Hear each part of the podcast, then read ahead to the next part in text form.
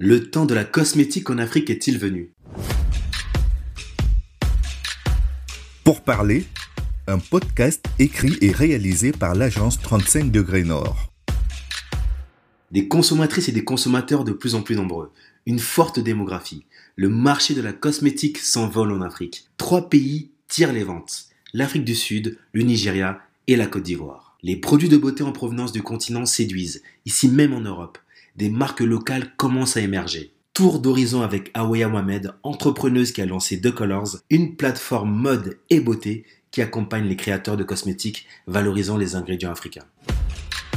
Sur l'état des lieux de la cosmétique en Afrique, ce que je dirais aujourd'hui, c'est qu'il y a un réel momentum, une opportunité réelle pour les créateurs sur le continent africain et surtout une demande croissante hors du continent de produits naturels qui, pour la plupart, viennent du continent africain il se passe quelque chose d'assez significatif, c'est euh, la volonté des consommateurs d'aller vers le naturel. Et c'est vrai que quand on parle de produits cosmétiques aujourd'hui, nous, ce qui nous intéresse, c'est la chaîne de valeur. Quand on parle d'ylang-ylang, quand on parle de beurre de karité, quand on parle d'huile de coco, eh bien évidemment, ce sont des produits cosmétiques, en tout cas des produits naturels, qui viennent du continent. Ces produits sont largement utilisés dans les produits cosmétiques que nous utilisons, vous et moi, tous les jours.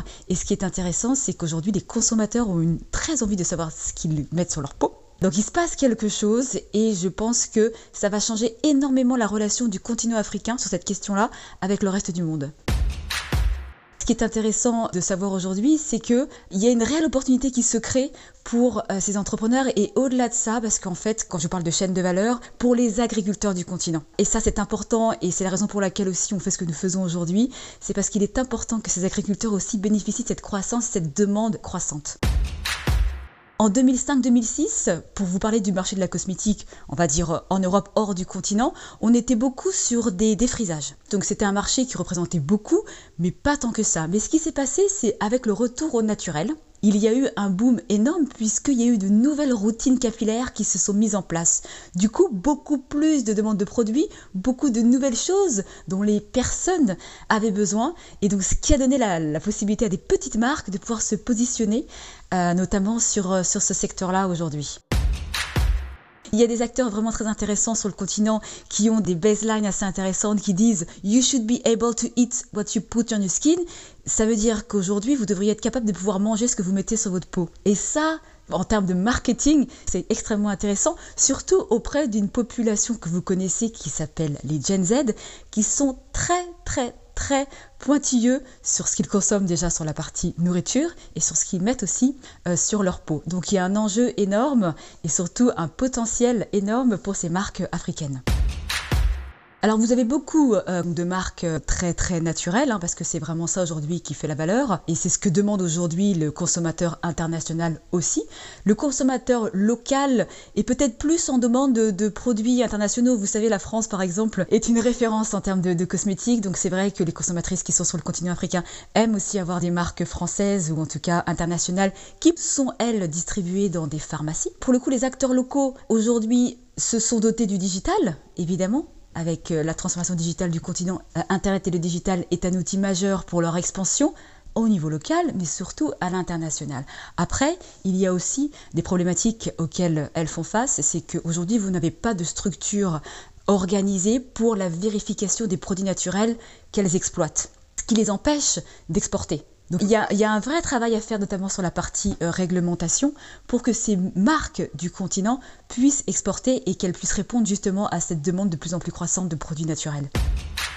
En 2019, il y a une estimation qui a été faite et qui disait qu'au global, hein, ça veut dire qu'on parle aussi des marques mainstream comme Dove, L'Oréal, etc. En 2019, les femmes afrodescendantes en France ont dépensé près de 1 milliard c'est énorme. Et ça, c'est aussi lié au fait que bah, aujourd'hui, pour la plupart, elles sont revenues au naturel.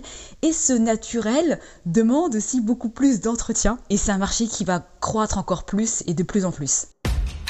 The Colors, c'est vraiment trois choses. C'est une communauté, c'est un programme et c'est également des événements qui nous permettent justement de faire évoluer ce narratif sur la diversité, encourager les entreprises qui font des choses sur ce sujet-là c'est très important. Être aussi avec les entrepreneurs que nous agrégeons sur la communauté, euh, montrer qu'ils sont là, qu'il y a un hotspot et qu'il faut arrêter de dire qu'on ne sait pas où les trouver.